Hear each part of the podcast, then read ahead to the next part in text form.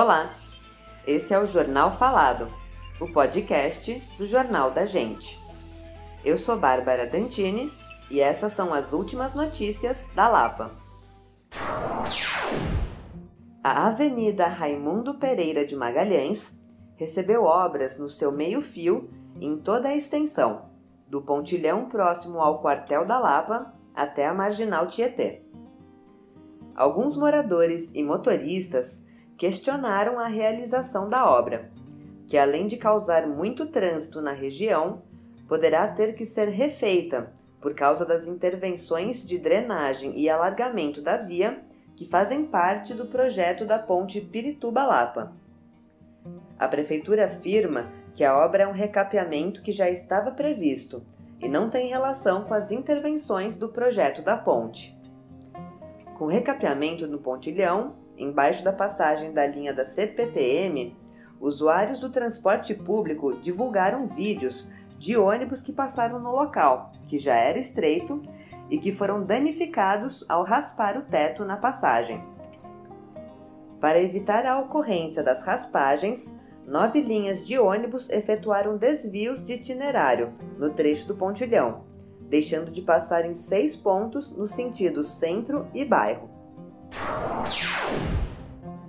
Com a proximidade das eleições municipais, o Jornal da Gente tem conversado e recebido em sua redação diversos candidatos à Câmara que têm relação com a Lapa.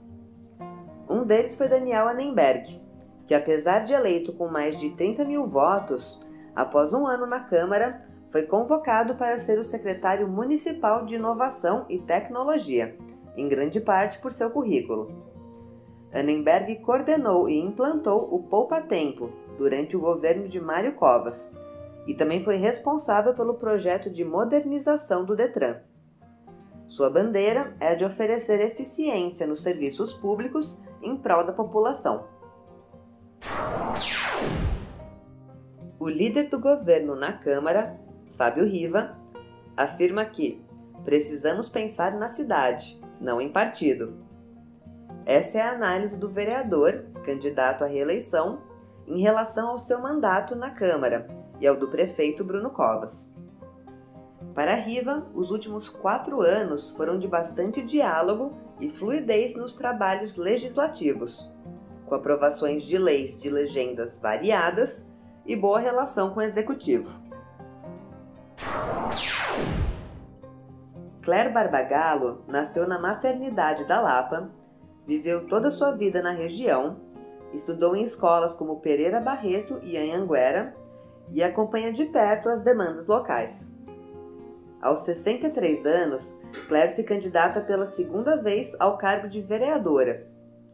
Entre suas propostas está a de implementar hospitais de baixa complexidade em todas as regiões e preservar os bairros como Vila Romana e Vila Ipojuca, para que mantenham suas características com casas e ruas arborizadas, ao invés da grande verticalização que já ocorre na cidade.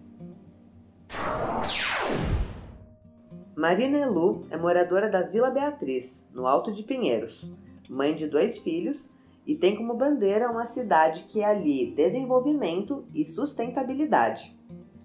É a primeira vez que a candidata participa da disputa pela Prefeitura de São Paulo.